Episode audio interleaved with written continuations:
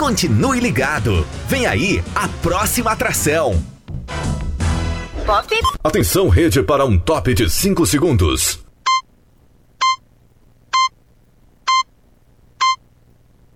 Rede Estação Pop.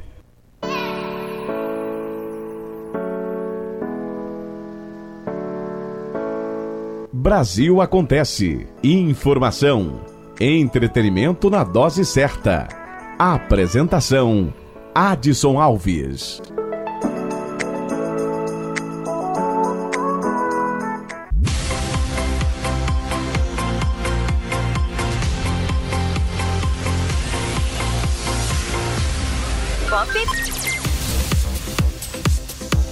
Está começando a partir de agora o nosso Brasil Acontece. Hoje atrasado aí devido a um problema com a conexão, um problema com a internet, né?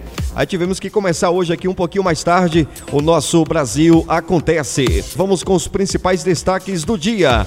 Sempre no oferecimento Sicredi, abra sua conta em sicredi.com.br.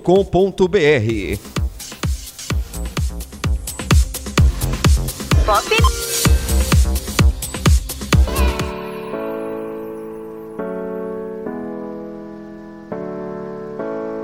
Brasil Acontece. Informação.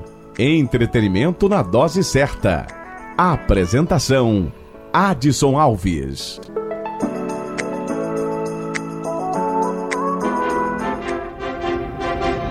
Brasil Acontece, show da notícia. Tem reprise no dia seguinte, 8 da manhã. A gente mudou aqui o horário de reprise do Brasil Acontece. A reprise agora será sempre no dia seguinte, às 8 da manhã. Brasil Acontece, estamos em todas as plataformas de rádio e no final vira podcast. Pode ir no seu agregador de podcast preferido, busque Estação Pop News e acompanhe o nosso programa e outros programas bacanas da rede Estação Pop. Covid-19, primeira dose da vacina aplicada em quase 30% da população. A segunda dose da vacina já foi aplicada em, em, mais de 11%. Ao todo, mais de 85 milhões de doses foram administradas no país. O Brasil aplicou a primeira dose de vacinas contra a Covid-19 em cerca de 61 milhões de pessoas até essa sexta-feira. Dessas, 24,2 milhões já receberam a segunda dose, concluindo a etapa de imunização. Ao todo, mais de 85 milhões de doses foram administradas no país. Os dados compilam os números divulgados pelas secretarias de saúde. O número de vacinados com uma dose, pelo menos 28,69% da população, segundo a projeção de habitantes para 2021 do IBGE. Os que receberam as duas doses foram 11,37%. A vacinação se tornou uma disputa entre gestores para ver quem consegue imunizar mais pessoas. O estado do Maranhão vem se destacando na corrida pela imunização. O município de Alcântara já alcançou a marca de 100% da população adulta vacinada com a primeira dose. Em contrapartida, Roraima é o estado brasileiro com ritmo de vacinação mais lento e também o que menos recebeu imunizantes. Isso porque a distribuição das vacinas aos estados acontece de forma proporcional à quantidade de habitantes. Segundo projeções do Ministério da Saúde, o Brasil deve receber de junho a dezembro deste ano 501 milhões de doses de vacinas contra a Covid-19. Reportagem Rafaela Gonçalves. Obrigado, Rafaela. Brasil acontece show da notícia. O celeiro do mundo não pode ser um país que passa fome, diz Paulo Guedes. O ministro da Economia, Paulo Guedes, participou de forma virtual nesta quinta-feira do primeiro Fórum da Cadeia Nacional de Abastecimento, promovido pela Abras, Associação Brasileira de Supermercados, onde destacou o papel da agricultura para a economia brasileira lamentando, contudo, o desperdício de alimentos ainda presente nas cadeias de distribuição, enquanto famílias passam fome no país. Não pode o celeiro do mundo ser um país onde há fome. Então, do nosso lado, nós temos que fazer as políticas sociais que permitam que os mais frágeis e vulneráveis sejam incorporados à cadeia produtiva ou amparados socialmente, os que assim não puderem ser integrados, ah, mas, de qualquer forma, nós notamos o desperdício no Brasil, não só desde lá da produção, ah, onde durante o transporte, mas até chegar no nosso supermercado e até chegar nas nossas mesas. Paulo Guedes também comentou sobre os esforços que têm sido empregados pelo poder público para manter a cadeia produtiva e garantir o abastecimento da população em meio à pandemia, e destacou que o governo precisa apoiar o abastecimento, principalmente na compra e distribuição de produtos da agricultura familiar. Não só no abastecimento, mas também na compra, na compra da, da pequena agricultura familiar, tudo isso, apoiar as duas pontas. É, e para isso é preciso ter mão de obra barata. O Brasil tem uma arma de destruição em massa de empregos, que são os encargos sociais e trabalhistas. Então nós precisamos atacar isso. O primeiro Fórum da Cadeia Nacional de Abastecimento discutiu, entre outros temas, práticas ESG, sigla em inglês que se refere a aspectos ambientais, sociais e de governança das empresas, e reuniu de modo virtual especialistas em soluções de impacto socioambiental e em governança corporativa a lideranças da cadeia de abastecimento, além de representantes do mercado de capitais e autoridades. Também participaram do evento os ministros da Cidadania João Roma, da Agricultura Tereza Cristina e do Meio Ambiente Ricardo Salles. O evento foi uma iniciativa da Associação Brasileira de Supermercados Abras. Seja para conquistar sonhos ou estar seguro em caso de imprevistos, conte com a poupança do Sicredi. A gente trabalha para cuidar de você, da sua família e proteger as suas conquistas. Se puder, comece a poupar hoje mesmo. Procure a agência Sicredi mais próxima e abra sua poupança. Sicredi, gente que coopera cresce. Com produção de Bárbara Couto, de Brasília, Flávio Carpes, para a estação Pop News. Obrigado, Flávio. União tem 30 dias para destinar 3,5 bi para a internet na educação pública. Fala Alan Rios. O governo federal tem até o próximo mês para destinar 3,5 bilhões a estados, municípios e o Distrito Federal, a fim de garantir serviços de internet de qualidade a estudantes e professores da rede pública de ensino. Os valores fazem parte da Lei nº 14.172, publicada no Diário Oficial da União após o Congresso Nacional derrubar o veto presidencial que impedia a aprovação do texto. Luiz Miguel Garcia, presidente da diretoria executiva da União dos Dirigentes Municipais da Educação, a Undime, dá dados que mostram a dimensão da falta de acesso à internet pelos alunos no Brasil. Nós temos mais de 50% dos alunos que têm muita dificuldade de ter acesso à internet ou nenhum acesso. E pasme, nós temos em torno de 25% de professores na mesma situação. Estas questões, elas vão sim também gerando esse, esse processo de evasão e de abandono, a lei beneficia alunos da rede pública que sejam de famílias inscritas no Cadastro Único para Programas Sociais do Governo Federal, estudantes matriculados nas escolas das comunidades indígenas e quilombolas e professores da educação básica da rede pública. Professor da rede pública da região administrativa de Samambaia, no Distrito Federal, Alessandro Araújo avalia que a qualidade do ensino se dá muito pela qualidade da comunicação, um recurso que hoje enfrenta dificuldades. O que vemos hoje na nossa realidade é que um computador, um celular, um tablet, ele é dividido para toda uma família. Nós temos estudantes, e não são poucos, são muitos, onde ele deve dividir o celular dele com o irmão, com o primo, com alguém da família que mora no mesmo ambiente ali da sua residência.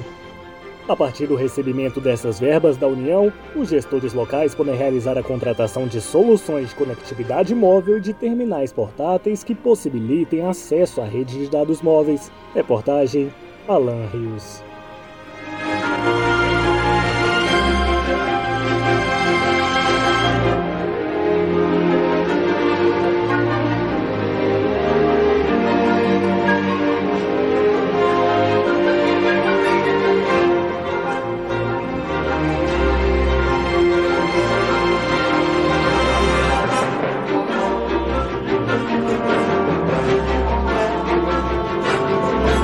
Brasil acontece, show da notícia, entra no ar todos os dias, 8 da noite, pela rede Estação Pop, com reprise no dia seguinte, 8 da manhã.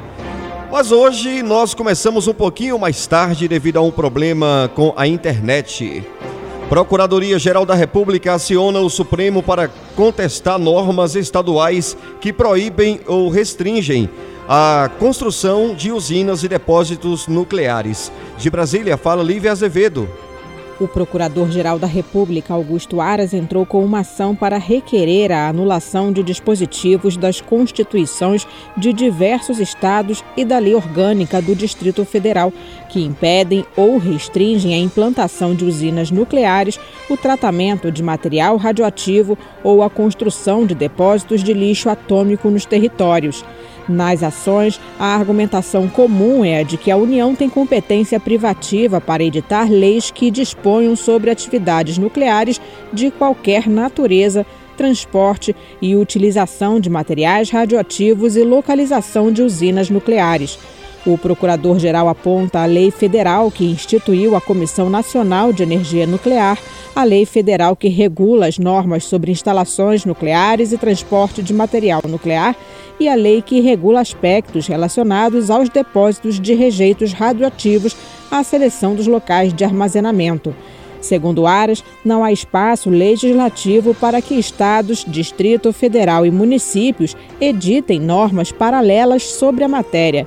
A disciplina pelos entes subnacionais dependeria, segundo ele, de prévia edição de lei complementar federal ainda não editada. Rádio Justiça, de Brasília, Lívia Azevedo. Obrigado, Lívia. Obrigado, Rádio Justiça, pela colaboração. Olha, Brasil já soma mais de 496 mil mortes por Covid-19 desde o início da pandemia. Dados do Ministério da Saúde apontam que somente nas últimas 24 horas, 74.042 novos casos de Covid-19 foram reportados pelas secretarias estaduais de saúde até às 16 horas desta quinta-feira. No total, já são 17.702.630 diagnósticos confirmados de infecção pelo novo coronavírus desde fevereiro do ano passado.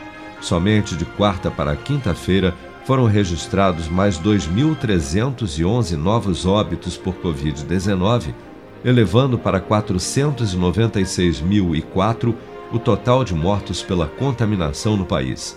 Segundo as estimativas do governo, 1.129.143 pessoas, ou cerca de 6,4% do total de infectados, seguem internadas ou em acompanhamento em todo o país por infecção pelo novo coronavírus. Autoridades de saúde dos Estados Unidos e de Israel investigam se casos de miocardite, uma inflamação leve no músculo do coração, registrados em pacientes que receberam doses de vacinas da Pfizer e Moderna contra a Covid-19, podem estar associadas aos imunizantes e se a miocardite pode ser considerada um potencial efeito adverso destas vacinas. De acordo com o Centro de Controle e Prevenção de Doenças dos Estados Unidos, CDC, os casos se mostram mais frequentes em homens jovens e acontecerão em média quatro dias após a vacinação com a segunda dose. Mas o cardiologista e pesquisador do Imperial College de Londres, Ricardo Petraco, explica que as inflamações registradas, além de raras, são leves e não devem preocupar. Nenhum paciente que eu saiba até hoje morreu disso e nenhum precisou ficar internado mais do que alguns dias para observação. Então, a tendência é que exista um link causal entre a vacina e a, e a incidência de miocardite. A incidência é extremamente rara e, quando acontece, é uma doença bastante leve. Ou seja, a recomendação ainda é que o benefício da vacinação é infinitamente superior aos riscos dela mesmo incluindo essa teórica chance de causar miocarditina. Ao todo, foram registrados 789 casos nos Estados Unidos até 31 de maio, sendo 216 após a primeira dose e 573 após a segunda dose. Já em Israel, foram reportados 148 casos de miocardite até o mês passado, Apesar da inflamação acometer jovens com idade entre 16 e 19 anos, 95% dos casos registrados até o momento são considerados leves. Até a noite desta quinta-feira, 61.144.002 pessoas, ou 28,9% da população do Brasil, já haviam recebido a primeira dose de vacina contra a Covid-19 sendo que destas, 24.251.147, ou 11,5% da população, também já foram imunizados com a segunda dose.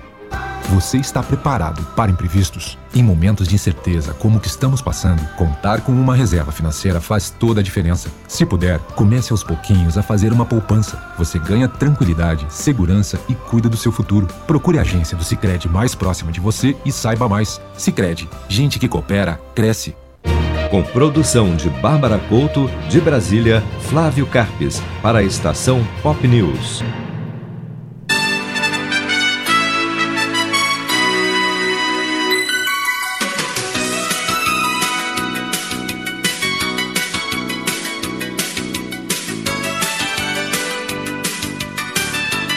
Muito bem, Brasil acontece, show da notícia, oferecimento Casa Forte, material para construção, restaurante Excelência Caseira, oferecimento Autocenter Seabra e claro, sempre com a gente Sicredi, abra sua conta em sicredi.com.br.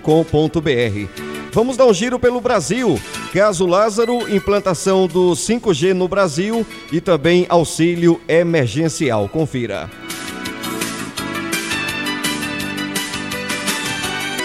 Bom, não consegui aqui esse pequeno giro pelo Brasil, mas se der tempo, né, a gente vai destacar ainda hoje essas matérias.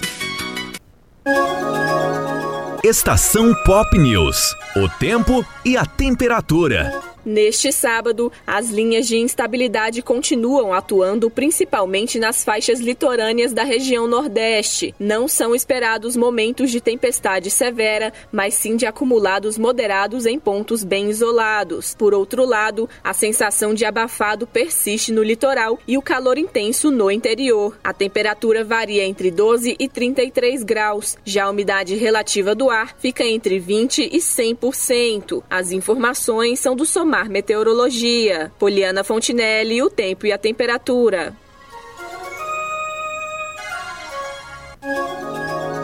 Estação Pop News. O tempo e a temperatura.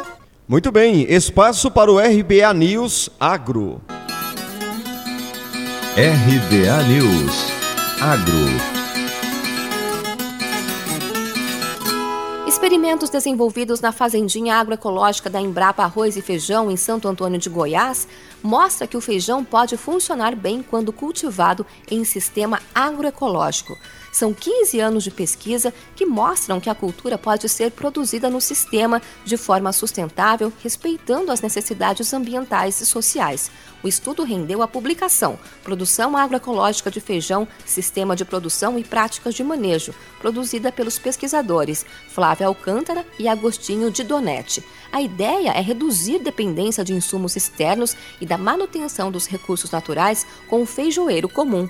O documento disponibiliza informações práticas e alguns gargalos importantes do sistema produtivo. Mostra desde o preparo do solo até os cuidados pós-colheita e se destina tanto a agricultores quanto a técnicos e estudantes, porque foi redigido em linguagem simples como forma de atender um público mais amplo. A pesquisadora Flávia esclarece que ainda há pouca informação técnica disponível para a transição agroecológica em áreas de feijão, principalmente com dados apresentados de forma clara para aplicação direta pelos produtores interessados na agricultura. A agroecologia é uma forma de agricultura sustentável que retoma as concepções agronômicas anteriores à chamada Revolução Verde. São chamadas de agroecologia as práticas da agricultura que incorporam as questões sociais, políticas, culturais, energéticas, ambientais e éticas, incluindo a agricultura familiar. A publicação pode ser acessada no site da Embrapa. De Campinas, Luciane Yuri.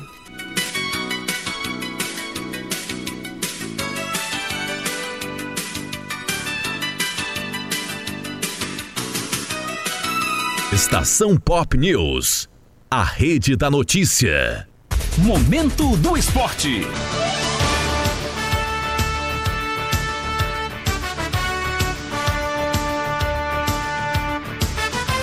Muito bem, senhoras e senhores, momento do esporte no nosso Brasil acontece. Santos joga melhor, mas esbarra na boa atuação do goleiro rival e perde para o Fluminense, que subiu na tabela e encostou nos líderes. Derrota por 1 a 0 para o Fluminense nesta quinta pelo Brasileirão não traduz o que foi o jogo.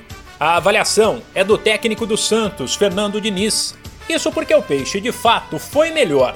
Teve volume de jogo, criou, mas esbarrou na boa atuação do goleiro adversário, Marcos Felipe, que estava numa noite para lá de inspirada no Maracanã. Ele parou inclusive o jogador eleito o melhor do continente no ano passado. Marinho, que vive uma fase bem ruim, errou chances claras e foi talvez o pior em campo. Depois, Diniz, que se não está pressionado, também não está confortável, uma vez que o Peixe somou apenas 4 pontos no Brasileirão de 12 disputados. Fez questão de destacar a superioridade do time e de defender Marinho. Certamente, o time jogou bem, jogou, na minha opinião, bem melhor que o Fluminense. Eles tiveram que eu me lembre, a bola que bateu na trave no começo do jogo, que a gente errou uma saída ali, foi um lance meio confuso, que a bola acabou na trave. Mas não foi uma jogada criada pelo Fluminense. E o lance do gol, eu não lembro de uma outra jogada perigosa do Fluminense. A gente teve chances, assim, algumas claras. Foi o jogo que a gente mais produziu chances claras de gol. A gente tem atacante. E atacantes bons, nós temos o Marinho, um jogador de seleção brasileira, é um jogador que há seis meses atrás foi o melhor jogador da América, foi da seleção do campeonato. Todos os times hoje no Brasil querem ter o Marinho. Errou, hoje errou, mas a gente acredita muito nele ele vai fazer. Numa próxima, se não for na próxima, daqui a pouco volta, porque ele é um grande jogador. Pelos lados do Fluminense, além do goleiro Marcos Felipe, brilhou a estrela de Nenê. O veterano meio-campista, ex-jogador do Santos, inclusive, marcou o único gol da partida, no jogo de número 100 dele com a camisa do tricolor. Com a vitória, o Fluminense subiu na tabela e é o quinto colocado com oito pontos contra 10 do líder Fortaleza, adversário do próximo domingo no Castelão. O técnico Roger Machado deixou claro que a atuação da equipe não foi das melhores, mas destacou que isso faz parte e que o importante nesse caso é aproveitar as chances criadas. Cada adversário vai lhe propor uma dificuldade diferente, na verdade. E hum, e uh, o fato da gente muitas vezes não conseguir terminar jogadas que, e, que possam gerar finalização também é um pouco dos adversários entendendo o nosso modo de jogar. E aí a gente tem que criar alternativas para que isso não, não aconteça. Mas mesmo assim, a questão é a eficiência. Você tem que ter eficiência. Posse de bola versus quantas vezes você chega no último terço do adversário, vezes quantas vezes você finaliza no alvo. Cada adversário vai propor uma dificuldade diferente.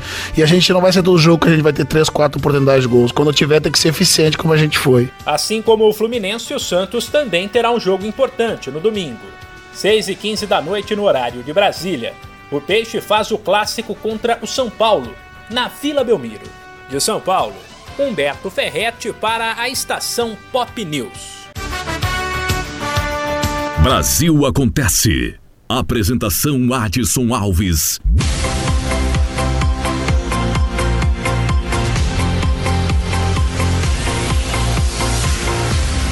Pop muito bem, gente, ficamos por aqui. Prometo voltar amanhã, 8 da noite, em mais um Brasil Acontece. Confira também podcast Estação Pop News. Tem reprise no dia seguinte na programação. Valeu, até a próxima!